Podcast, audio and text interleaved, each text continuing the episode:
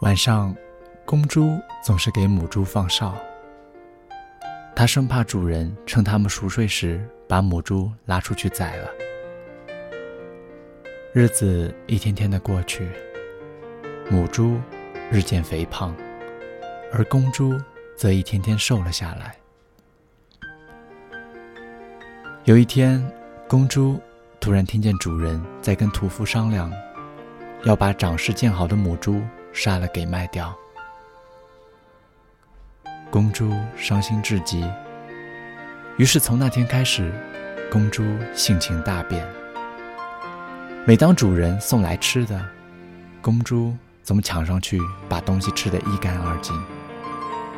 每天吃好后，便躺下大睡，并且告诉母猪，现在换做它来放哨。如果它发现它没放哨的话，就再也不理它。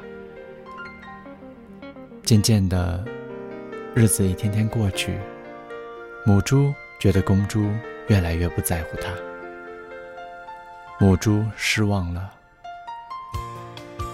而公猪还是若无其事的过着安乐日子。很快，一个月过去了，主人带着屠夫来到猪圈，他发现一个月前最肥肥胖胖的母猪。瘦的没剩下多少肉，而公猪则长得油光。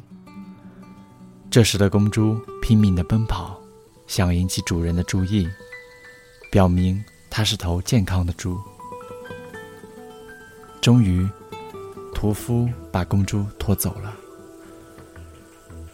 在拖出猪圈的那一刻，公猪朝着母猪笑着说：“以后别吃这么多。”母猪伤心欲绝，拼命地冲了出去，但圈门被主人关上了。隔着栅栏，母猪看着闪着泪光的公猪。那晚，母猪伤心地躺倒在以前公猪每天睡的地方。他突然发现墙上有行字：“如果爱无法用言语来表达。”我愿意用生命来表明。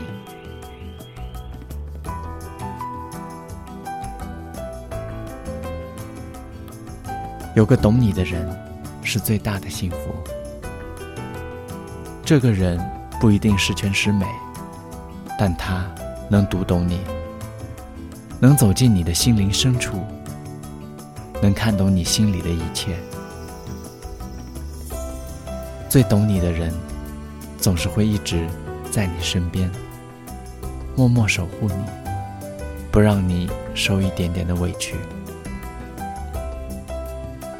真正爱你的人，不会说许多爱你的话，却会做许多爱你的事。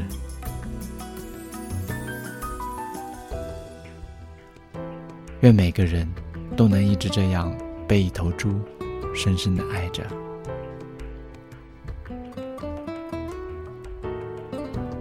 感谢您的聆听，我是黑鱼。